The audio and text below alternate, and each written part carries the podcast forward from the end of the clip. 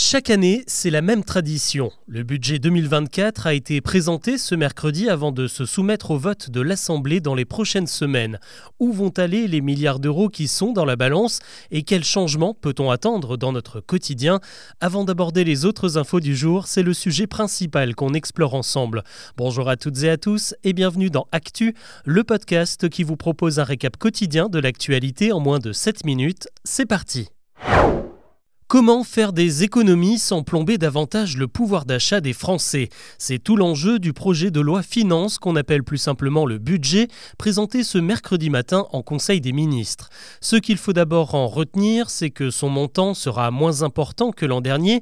Il fallait faire 16 milliards d'économies et c'est du côté de nos factures d'énergie que cela va le plus influer avec la fin progressive du bouclier tarifaire d'ici décembre 2024. Il y aura aussi moins de soutien à l'emploi et moins d'aide pour les entreprises. Mais dans ce budget, on ne fait pas que la chasse aux dépenses. Face à la hausse généralisée des prix, les pensions de retraite vont être revalorisées en janvier, plusieurs allocations comme le RSA vont l'être aussi en avril. En fait, pour compenser tout simplement l'inflation, ça coûtera tout de même 25 milliards d'euros. Bonne nouvelle également pour euh, les impôts avec euh, la révision des barèmes. On va donc en payer un peu moins cette année. En revanche, le coup de pouce de 2 milliards d'euros promis aux classes moyennes a été reporté à 2025. On en parle beaucoup ces derniers jours. La transition énergétique est évidemment au cœur de ce budget 2024.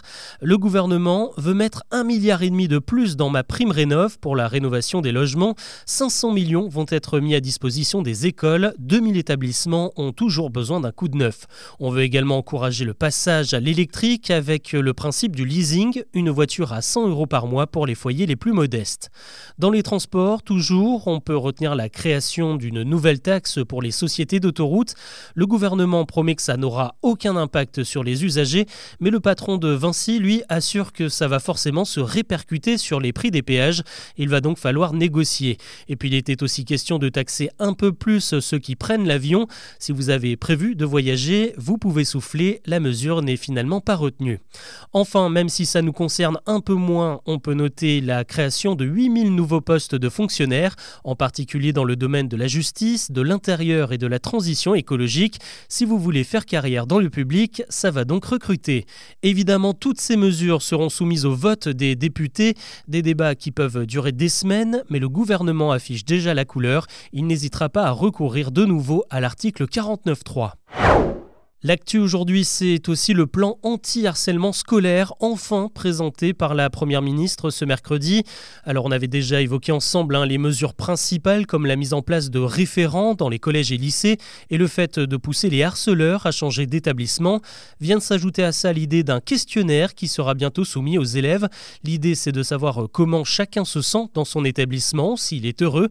Reste à savoir maintenant qui va traiter ces documents.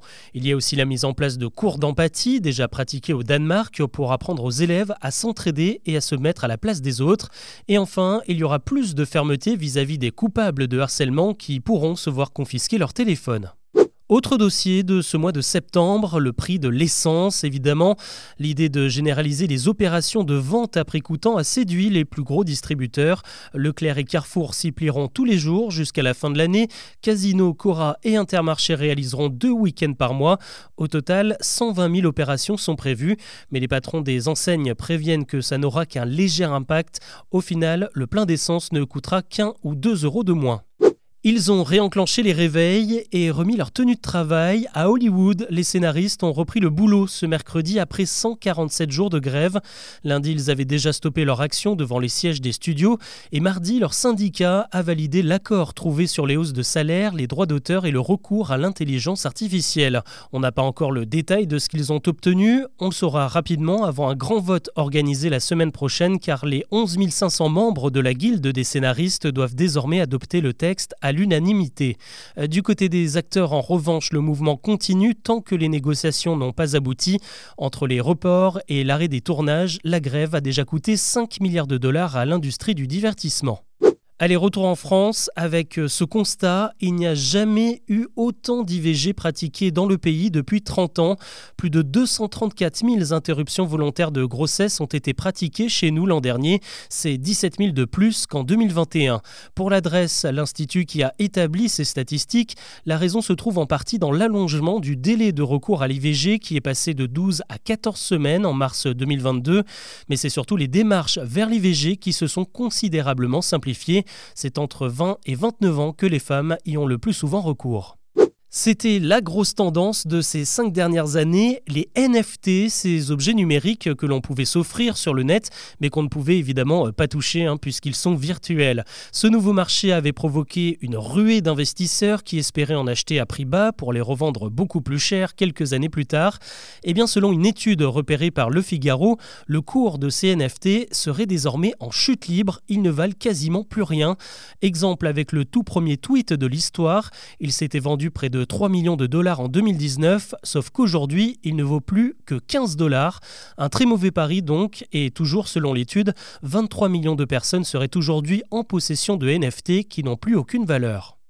Après le chaos, le soulagement, on respire un peu mieux à l'Olympique de Marseille avec l'arrivée d'un nouvel entraîneur ce mercredi.